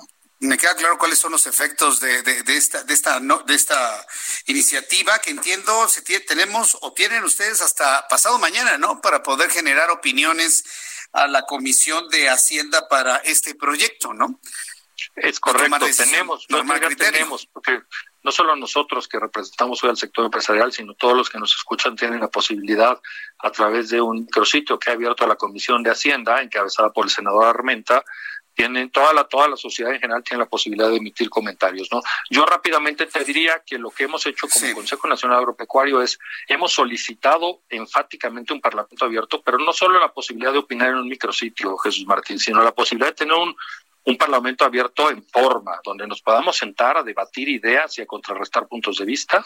Hemos también eh, solicitado la opinión de la, de la senadora Ruiz Macié, Claudia Ruiz Macié, como titular de la comisión para implementar el TEMEC porque siendo este el principal argumento, la verdad es que nos genera muchos dudas y queremos que nos, que nos aclaren dónde está la vinculación de esta nueva ley con el propio TEMEC. Y también hemos tenido mucha comunicación con el senador Madero como responsable de la Comisión de Economía. Todas estas comunicaciones siempre con copia y, y de la mano del senador Monreal como presidente de la Junta de Coordinación Política.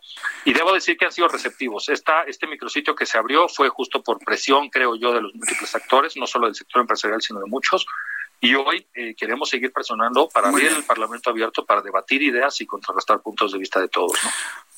Pues estaremos muy atentos de ello, Mauricio García. Eh, pasado mañana estaremos atentos de cuando termine este periodo para recibir opiniones, en qué sentido va este proyecto. Y yo agradezco mucho que nos lo haya explicado a través de los micrófonos del Heraldo Radio. Muchas gracias, Mauricio García. El agradecido soy yo y siempre a tus órdenes, Jesús Martín. Recibe un saludo. Muchas gracias, Mauricio García. Hemos conversado con él, que es vicepresidente de normalización del Consejo Nacional Agropecuario.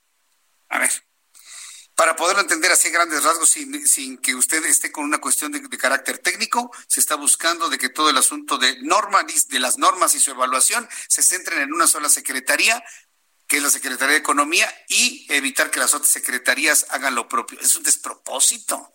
En un país vez menos personal, menos dinero, con menos cosas, centralizar la decisión que hoy está repartida en todas las secretarías en su actividad propia en una sola. Esa es la idea que trae el gobierno actual, centralizar las cosas para tomar decisiones más rápidas y sobre todo sin la participación de la iniciativa privada, como si no existieran, como si no existiéramos.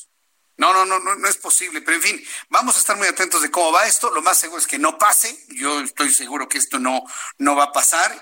Y vuelvo a insistir, son de esas cosas como que de alguna manera muy eh, a manera de experimentación de lo que se está haciendo. Bueno, yo le invito para que me dé sus comentarios a través de mi cuenta de Twitter, arroba Jesús Martín MX, arroba Jesús Martín MX. Bien, pues en otras noticias, vamos al asunto Bartlett, ¿no? Vamos al asunto Bartlett en este momento. ¿Se acuerda usted? ¿Se acuerda usted de todo este escandalito de que Manuel Bartlett Álvarez, el hijo de Manuel Bartlett, este hombre que no lo toca ni con el pétalo de una rosa al presidente de la República, algo le sabrá? Sí, yo la verdad no me voy a meter en los chismes de que si él es dueño de no sé qué cosa, porque esos son chismes. No, de lo que se trata es información real, concreta y confirmada. Aquí no nos vamos a meter en chismes que están buscando otros para también meterle el pie o quererle meter el pie. No, no, no. Aquí con datos claros y concretos. Lo que tuvimos en el Seguro Social es un intento de corrupción. Fue un intento. ¿Por qué? Porque ya lo echaron para atrás. Entonces, echaron para atrás este intento de corrupción un acto completamente inmoral, y estoy utilizando las palabras del presidente de la República. ¿Por qué inmoral? Porque el hijo de un director de una paraestatal pretendía venderle ventiladores a un sobreprecio a, a una secretaría, a una institución como el Instituto Mexicano del Seguro Social. Y la delegada en Hidalgo, yo lo recuerdo al día siguiente de que dimos a conocer la información, y el propio Zoe Robledo, con una cara de no sé cómo voy a justificar esto en una conferencia matutina, justificando la compra en el sobreprecio, argumentando la urgencia y la necesidad del equipamiento. y la opinión pública, el análisis iba en el sentido de corrupción, corrupción, corrupción, corrupción, corrupción Bartlett. El, joven, el joven Bartlett, enojadísimo, ¿eh? Diciendo que no, que los precios eran esos y que costaban tres millones y ahora resulta que no tiene ni pantalla.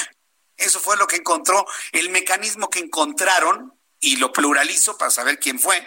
Ese fue el, el, argumento que encontraron para dar marcha atrás a una transacción que era evidentemente una Sí, una tranza, más que una transacción.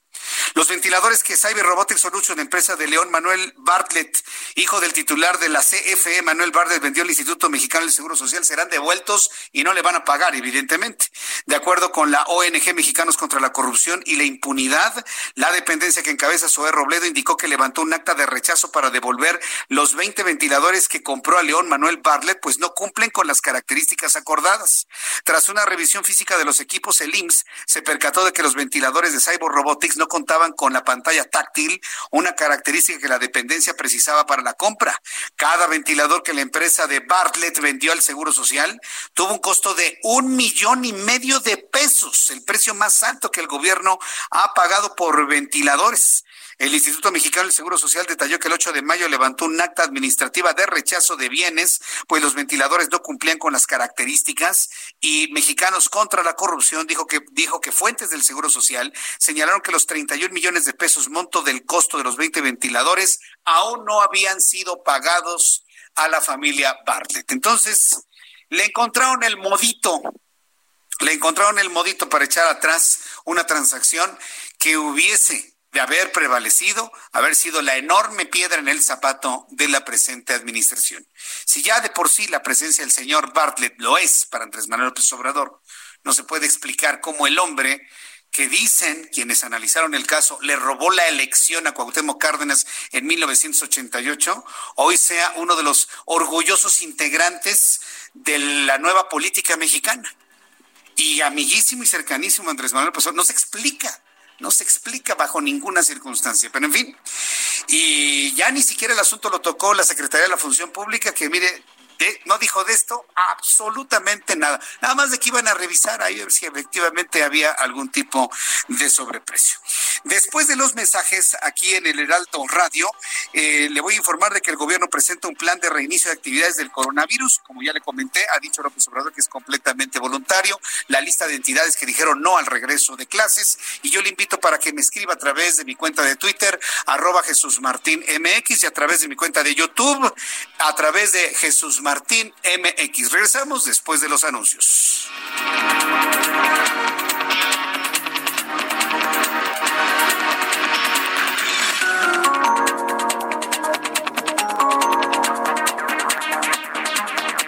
Esto fue Las Noticias de la Tarde con Jesús Martín Mendoza. Heraldo Radio. Escucha las noticias de la tarde con Jesús Martín Mendoza. Regresamos.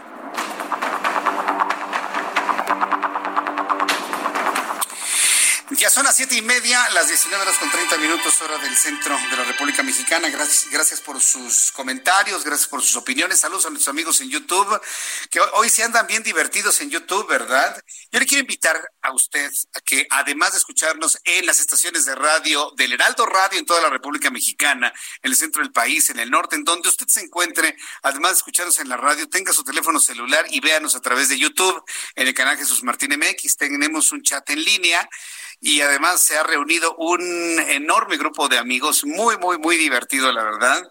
Y bueno, aunque las cosas a veces no son tan, tan gratas en cuanto a la información, por lo menos aquí nuestros amigos se ponen unas divertidas, ¿verdad, Héctor Ugarte?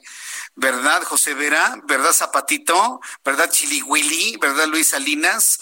¿Verdad, Edwin Saucedo? No, hombre, están pero divertidísimos aquí y además compartiendo la información y los comentarios de la información.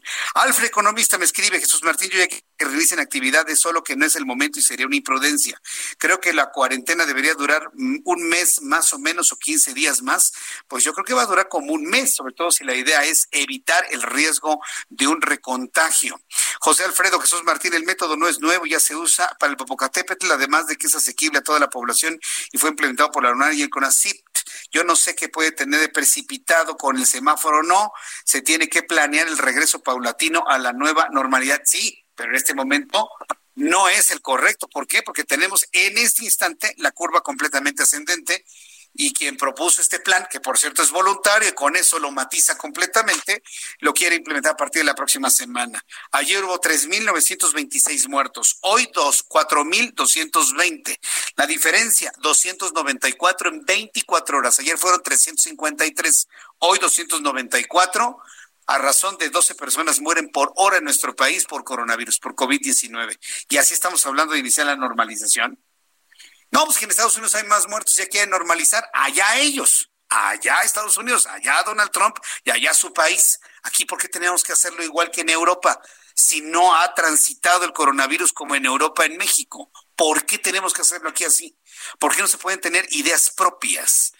Entonces, ese es el concepto, el planteamiento que se está haciendo, pero pues finalmente eh, lo entendió el presidente en el momento que dice todo esto es voluntario. Ah, bueno, si es voluntario, evidentemente en este momento los gobernadores están tomando sus propias decisiones. Si la curva estuviera eh, aplanada, ¿Para qué queremos más equipamiento? Hoy, por ejemplo, Marcelo Ebrard, titular de Relaciones Exteriores, informó que el próximo fin de semana 300 mil pruebas de coronavirus llegarán a México a través del decimoprimer vuelo proveniente de Shanghái, China. Este material médico tiene la finalidad de apoyar la fase de preparación determinada por el Consejo de Salubridad General ante la pandemia provocada por el nuevo coronavirus COVID-19. Hoy es miércoles y como todos los miércoles me da un enorme gusto saludar a Mariano Riva Palacio con su comentario del día de hoy. Estimado Mariano, bienvenido gusto saludarte. Buenas tardes. Querido Jesús Martín Mendoza, ¿cómo estás? Muy buenas tardes. Eh, pues ya que comentabas exactamente lo que te están, además platicando tus seguidores en las redes sociales, sobre todo este asunto de cómo se va a ir renormalizando la vida cotidiana. Yo creo que no vamos a regresar a la cotidianeidad que teníamos anteriormente, sobre todo por la presencia de contagios en estos momentos y el número de personas que están falleciendo, que estamos viendo casos mucho, muy elevados. Quiero comentarte, y lo vengo siguiendo y comentando desde el lunes pasado, Jesús Martín Mendoza, que no solo el Valle de México, no solo las zonas urbanas, se presenta el mayor riesgo de contagio por coronavirus. Por ejemplo, en el caso de la Ciudad de México, el Valle de México, Jesús, tú lo has dicho muy acertadamente en tu espacio, Iztapalapa, Milpalta y Tláhuac son las alcaldías donde se presentan más contagios y en el caso de los municipios conurbados del Estado de México estamos hablando de Ciudad Nezahualcóyotl y Ecatepec. Sin embargo, hay un estudio hecho por la Universidad Nacional Autónoma de México, Jesús, quizá ya lo conozcas, lo quiero compartir contigo ampliamente. Los municipios marginados y poco urbanizados también son vulnerables al COVID-19. Este estudio realizado por la máxima casa de estudios Jesús Martín revela que los municipios alejados de las ciudades también tienen riesgo de contagio y escucha lo siguiente, tendrán mayores complicaciones para hacer frente a la enfermedad del coronavirus. Esto lo afirmó Manuel Suárez Lastra, él es director del Instituto de Geografía. El académico asegura, Jesús Martín, que el impacto en estas zonas la van a pasar mal en términos económicos y les costará recuperarse porque ahí la crisis económica será más difícil que la propia emergencia sanitaria, pero agregó que se está a tiempo de atender la circunstancia. Por ejemplo, comentaba este investigador que en el centro de Guadalajara, Monterrey y Puebla se puede presentar un mayor control de los contagios. Por lo tanto, puede en algún momento existir menor vulnerabilidad. Y a medida que avanza a la periferia la, la, la problemática, la fragilidad es mayor, es un patrón desafortunado, ya que las poblaciones marginadas tienen dificultad pues para tener el acceso a los servicios de salud. Para ello señaló que el hecho de que municipios conurbados sean vulnerables, que los centros de las zonas metropolitanas, esto evidencia la necesidad de repensar, Jesús Martín, la distribución de los sistemas de salud sin que pierdan su centralidad. Se han focalizado, Jesús, las grandes ciudades, sí, definitivamente se están presentando más casos en las zonas urbanas, pero las zonas alejadas, Jesús, no están exentas, ¿eh? Y son exactamente las marginadas quienes tienen más difícil el acceso a los sistemas de salud. Pues mira, con esta información que, que, surge de esta investigación de la Universidad Nacional Autónoma de México, entonces queda claro de que el, el COVID-19 no es una enfermedad de ricos, no es una enfermedad de zonas urbanas, pero sobre todo como se calificó al principio, no es enfermedad de ricos, ¿no? Exacto. Si alguien en algún momento lo comentó, que ya sabemos quién lo comentó, efectivamente no se trata de una enfermedad de gente con dinero, es una enfermedad que le puede dar a cualquiera, eso ya se ha dicho mil y un veces por los especialistas, es un contagio de persona a persona y al virus no le importa si tienes dinero, si tienes casa en el Pedregal o vives en Iztapalapa, ¿eh? Le da igual, hay que tener mucho cuidado, Jesús. Pues sí. Oye, ¿y tú has tenido acceso a, ver cómo es la prueba de coronavirus, no, este Mariano? Pues sí, mira que tuve la necesidad de hacerlo, Jesús, porque el fin de semana comencé con malestar en la garganta, tos, un poco de dolor de cabeza y no sé por si la, si fue la ansiedad, pero comencé con problemas respiratorios, que te falta el aire, pues. Uno se asusta, uno dice, bueno, caramba, pues está uno trabajando en la calle, uno puede tener riesgo de contagio. Entonces, ¿qué hice? solicité mi prueba, la agendé, me atendieron el lunes, acudí a estos laboratorios autorizados por el INDRE, me hicieron la prueba. ¿Cómo fue? En cinco minutos. Si me permites rapidísimo te explico cómo fue. Llegas, te toman tus datos, Jesús Martín, nombre, edad, si padeces alguna enfermedad y si estás tomando medicamentos. Una vez con estas, estos datos, los almacenan en un documento y pasas a que te hagan la prueba. Son básicamente dos pruebas, Jesús Martín. El exudado nasofaringio, que analizan las secreciones en la parte superior de la garganta por detrás de la nariz, usan un palillo especial, Jesús, que te introducen por la fosa nasal hasta la faringe. Es un, es un poquito molesto porque te meten el palillito por la nariz, es como un palillito con unas cerditas muy chiquitas.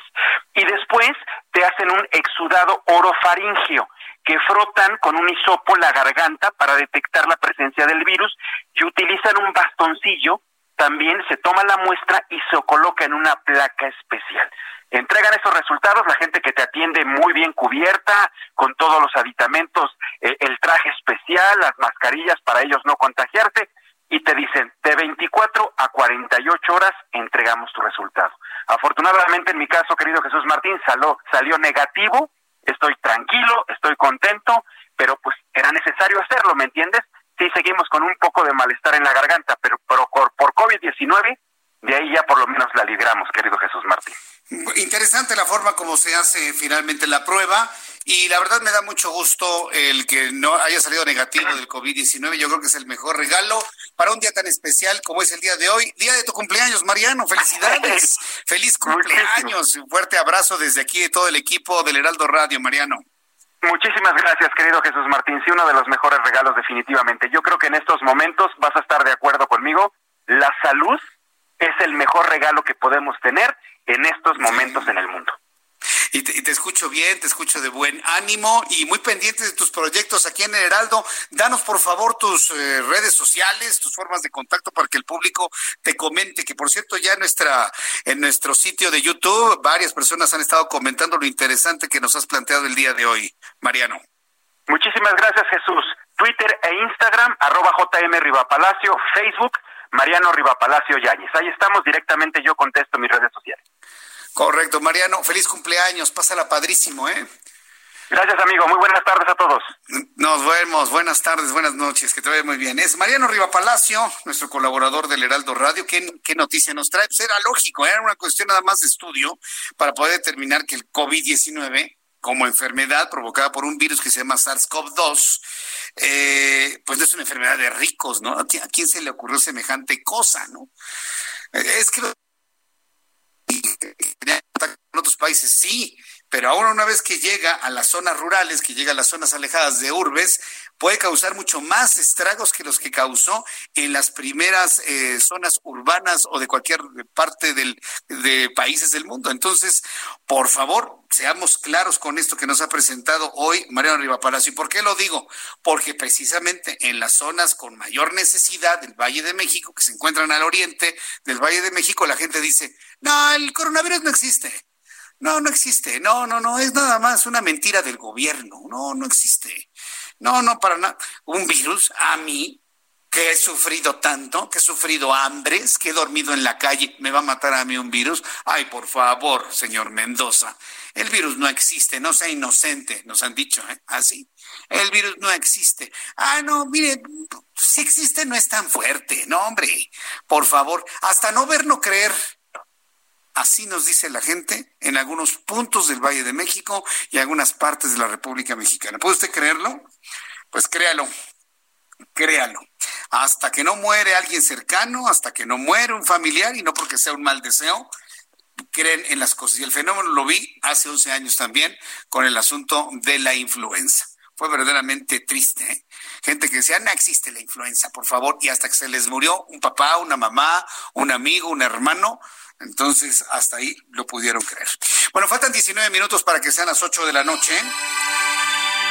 Bien, pues vamos a continuar con la información aquí en el Heraldo Radio y este en unos instantes. Bueno, tengo en la línea telefónica algo muy interesante que nos va a servir mucho en este tiempo de, cuarentena, porque recordemos que seguimos en cuarentena aunque el presidente diga que ya pasó todo, y mire, ya pasó y lo logramos sin coerción. A mí me preocupó mucho eso, porque no ha pasado absolutamente nada y la curva sigue para arriba. Me encontré con algo que se llama arte que sana.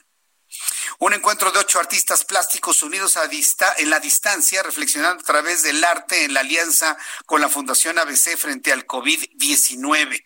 Suena, la verdad, bastante interesante y tengo comunicación en estos momentos con Pilar Alfonso, fundadora y directora de PAG Art Advisor, a quien yo le agradezco mucho estos minutos de comunicación con el auditorio del Heraldo Radio.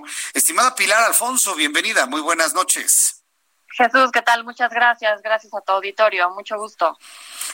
Gracias por estar aquí con nosotros en el Heraldo Radio. A ver, ¿qué es esto de arte que sana? El título me encanta y sobre todo si hablamos de arte, si hablamos de artistas plásticos que nos pueden ayudar a sobrellevar el, confinamiento. Platícanos de qué se trata esto, Pilar Alfonso. Gracias. Pues mira, es justamente lo que menciona. Eh, el principio rector de este proyecto es ese, la creencia de que el arte tiene este poder sanador, restaurativo, eh, transformador, unificador. Entonces, bueno, en estos tiempos pues de, de pandemia y como dices tú, de confinamiento donde todo el mundo parece estar como fragmentado, pausado, silenciado, eh, hemos trabajado de la mano la Fundación ABC y una servidora en un proyecto que se trata de em, reunir a estos ocho creadores y bueno, ellos desde sus desde la intimidad de sus estudios nos comparten un mensaje sobre resiliencia, sobre la fragilidad y el valor de la vida, sobre esperanza, sobre fraternidad. Ahora, eh, ¿cómo vamos a poder disfrutar de este, de este arte? ¿Cómo vamos a poderlo disfrutar, verlo? Claro, mira, eh, todo, todo esto que te platico, tanto la voz de los artistas, que va a estar depositada en un video, como una galería con sus obras, se va a publicar este viernes 15 de mayo a partir de las 5 de la tarde en un sitio web que es www.artequesanaabc.com. Entonces, digamos, es eh, la idea ha sido generar una experiencia virtual de galería, ¿no? Entonces, tiene su inauguración y su clausura, va a estar eh, el sitio del 15 de mayo al 31 y vamos a hacerlo accesible al público, como si de una galería se tratara. Entonces, una vez accediendo, podrán ver todos estos contenidos. Un video que han preparado los artistas con su mensaje de su, de su propia voz y eh, una galería de su trabajo. Muy bien. Ahora, eh, este tiempo va a ser del 15 al 31 de mayo, nada más 15 días, ¿verdad? ¿Cuál, ¿Cuál, es la razón de 15 días y no extenderlo un poco más si tomamos en cuenta que el confinamiento podría durar un poquito más? Un poquito más, pues bueno, la intención fue justamente darle ese, esa sensación de, exposición, ¿no? Eh, dentro de las posibilidades que nos da la, el ámbito virtual, ¿no? De, de, de, principio y de final, como si de un evento de la vida real se tratara y un poquito incentivar a todo el público, invitarlos a que, a que visiten el sitio durante estos días. La verdad es que es una reunión de artistas fantástica, son Berta Colteniuk, Perla Krause, Pablo Rulfo, Magali Lara, Gustavo Monroy, Juan Carlos del Valle, Fernanda Brunet y Boris Biskin. Todos ellos son creadores eh, fantásticos de una calidad extraordinaria, con una seriedad en sus trayectorias y muy generosos sumándose a esta iniciativa, prestándonos su voz y su trabajo para el disfrute de todos nosotros durante estos días de, de confinamiento, como, como comentas. De cualquier manera, los, el, video va a quedar, eh, aunque el sitio tiene este tiempo de duración, el video quedará en el canal de YouTube del Centro Médico ABC eh, permanentemente. Yo estoy sorprendido de la capacidad que tiene, la capacidad de empatía que tiene la Fundación ABC. Primero nos trajeron música ya hace algunas semanas, lo comentamos aquí en el Heraldo Radio. Ahora nos traen arte plástico, arte Y la verdad es que agradecemos mucho esto, ¿eh? porque vaya que si lo necesitamos, Pilar. Claro que sí, pues es que el arte tiene esa posibilidad, ¿no? Yo leí el otro día un texto que hablaba de, de, de que García Lorca decía, si yo me encontrara desvalido, yo pediría no un pan, sino medio pan y un libro, ¿no? Eh, el arte es algo que nos hace profundamente humanos y tiene, eh, en una crisis como esta, tiene que ver con, con unirnos, ¿no? El director de la UNESCO el otro día comentaba que es en la cultura donde vamos a encontrar la resiliencia y, la unión, ¿no? Eh, lo que nos lo que nos une no es nada más lo material, sino esta parte espiritual lo que nos hace humanos. Entonces sí, efectivamente la fundación tuvo esta iniciativa musical y ahora pasamos por la, la parte del arte visual y bueno, los tiempos de la pintura son más pausados, más lentos. Entonces, a diferencia del concierto que sucedió en una hora, esta galería estará disponible durante más o menos 15 días. Muy bien, bueno, pues yo agradezco mucho, Pilar Alonso, el que nos haya tomado la llamada telefónica y aprovechamos para enviar un agradecimiento a todas las instancias que participan en este esfuerzo llamado Arte que Sana. Entonces, decirle al público que tanto el video como las obras de arte serán accesibles al público a partir del 15 de mayo a las 5 de la tarde, pasado mañana a las 5 de la tarde, a través del sitio www artequesanaabc.com. Está muy fácil. Artequesanaabc.com y todo estará disponible hasta el 31 de mayo. Pues les deseo muchísimo éxito, Pilar. Muchísimo éxito. Muchísimas gracias por el espacio, Jesús. Y bueno, aquí estaremos a sus órdenes. Gracias, Pilar. Que te vaya muy bien. Igualmente, muchos saludos, suerte. Hasta pronto, mucho gusto. ¿eh? Es Pilar Alfonso y es fundadora y directora de PAG Art Advisory a quien eh, yo le agradezco que me haya tomado la llamada telefónica y con esta alianza con Fundación ABC, pues presentando arte a través, es como ir a un museo, es como disfrutar de, arte plástico en este encuentro de ocho artistas plásticos unidos en la distancia.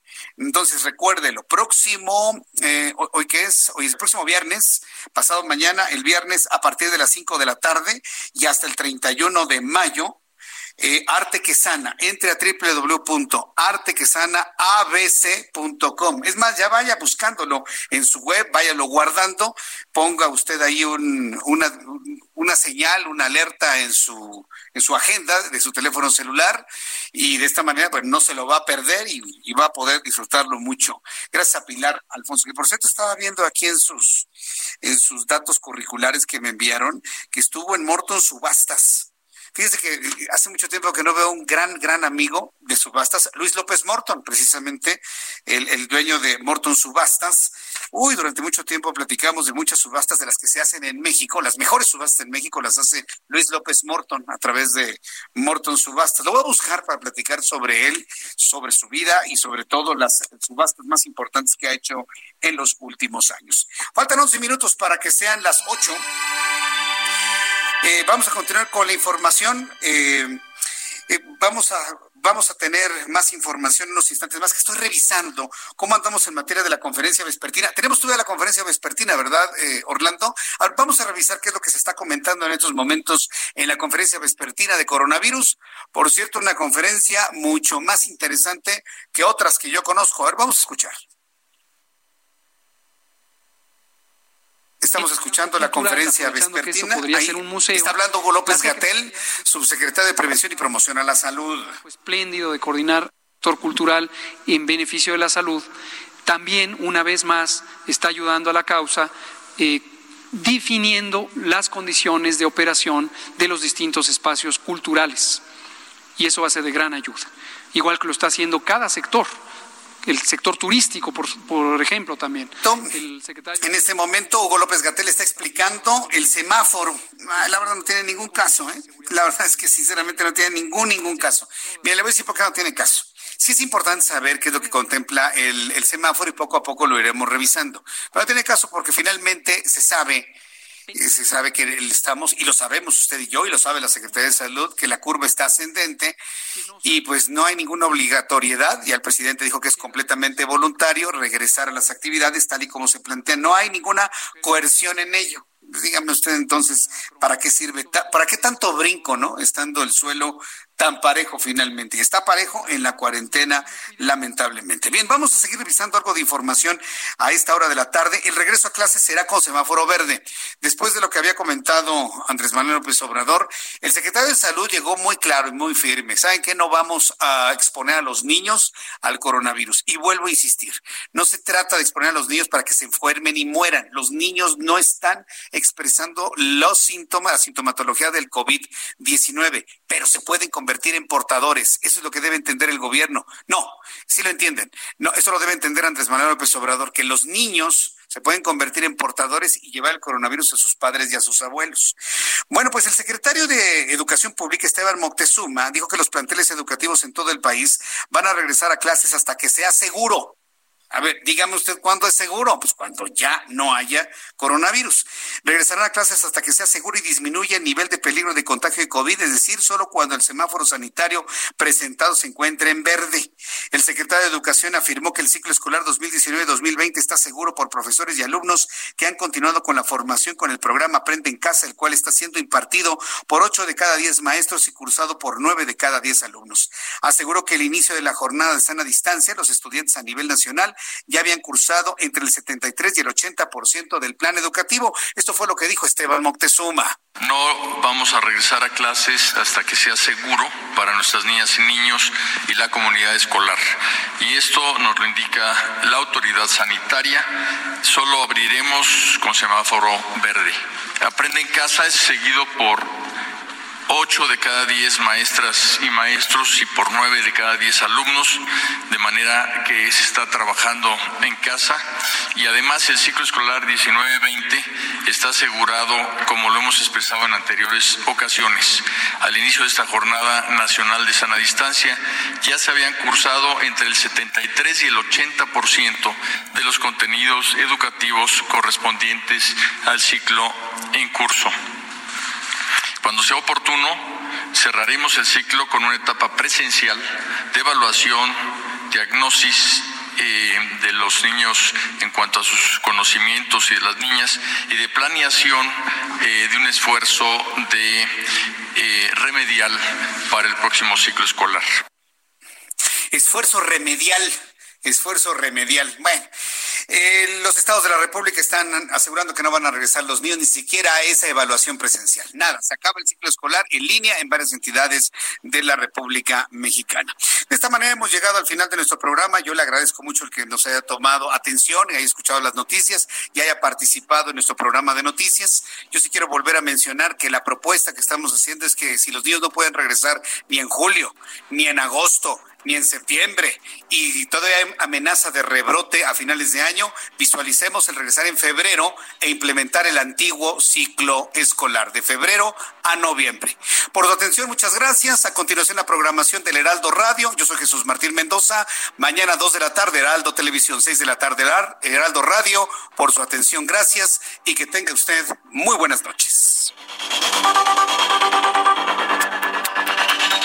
Esto fue las noticias de la tarde con Jesús Martín Mendoza. Heraldo Radio.